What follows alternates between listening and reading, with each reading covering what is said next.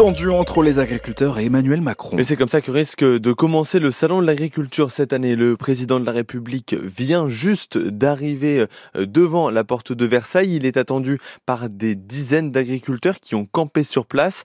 Pas de grand débat après la bourde d'hier autour de l'invitation des écologistes radicaux des soulèvements de la terre. Finalement, le président va commencer par une rencontre avec les syndicats en tête à tête.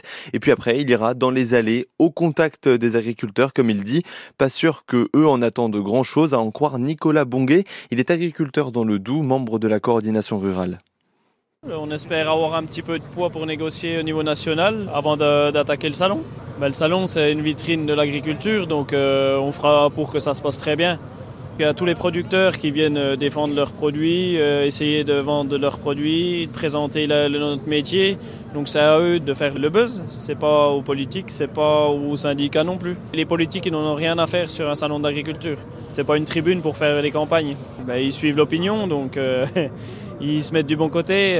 C'est vrai que là la population penche du, du côté de l'agriculture. Donc les politiques ils s'empressent de nous soutenir. Et pourtant, des politiques, il va y en avoir euh, beaucoup pendant neuf jours. Demain, les agriculteurs reçoivent la visite de Jordan Bardella du Rassemblement national.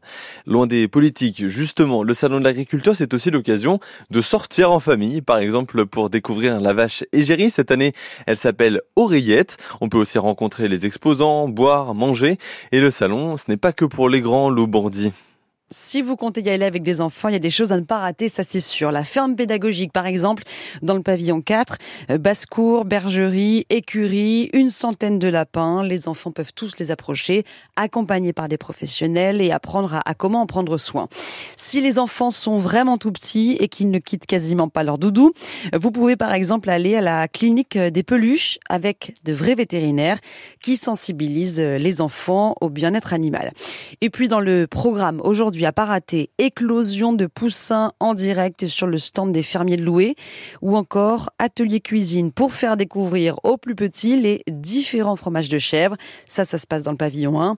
Alors c'est grand, c'est sûr, il y a du monde, mais pas de souci parce que le salon lance une opération zéro enfant perdu. Ça veut dire que dès l'entrée, des bracelets sont distribués gratuitement aux enfants pour les identifier facilement. Et vous retrouvez le programme complet en ligne sur le site du Salon de l'Agriculture. C'est la 60e édition dès ce matin donc et jusqu'au 3 mars, France Bleu Paris sera sur place dès lundi matin. Quatre personnes sont mises en examen par le parquet d'Evry. Ils sont soupçonnés d'avoir assassiné Maëlys, cette jeune de 18 ans. Elle avait disparu mi-février dans le Val-de-Marne et elle a été retrouvée jeudi morte près de Lassis au sud de Paris.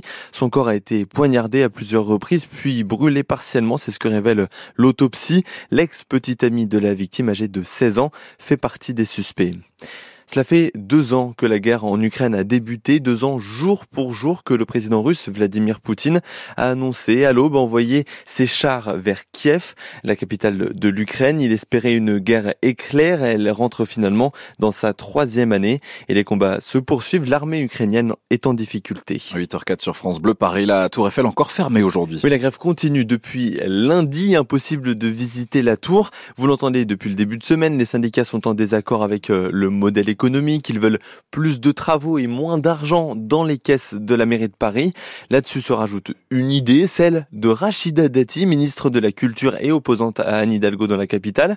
Et si on classait la Tour Eiffel en tant que monument historique, Faustine Calmel? Car le symbole de la France est simplement inscrit à l'inventaire des monuments historiques depuis 1964. C'est un régime distinct, différent du classement proprement dit.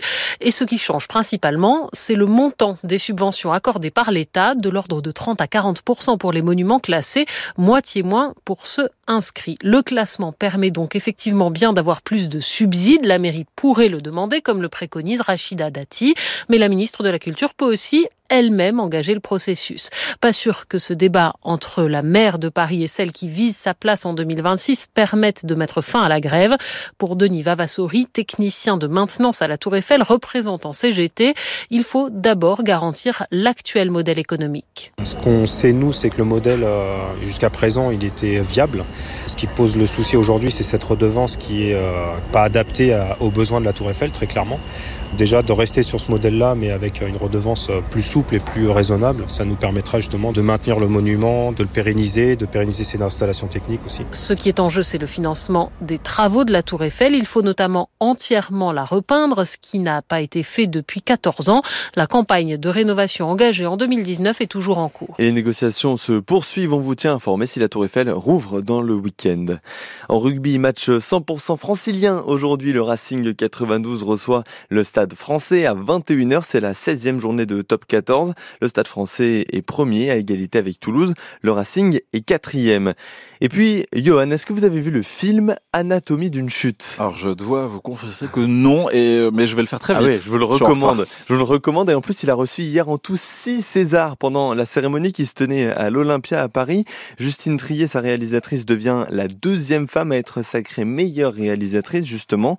Autre gagnant de la soirée, le règne animal avec 5 statuettes. La soirée a été aussi marquée par le discours de la comédienne Judith Godrèche contre les violences sexuelles, notamment dans le milieu du cinéma. Je vous invite à l'écouter sur francebleu.fr.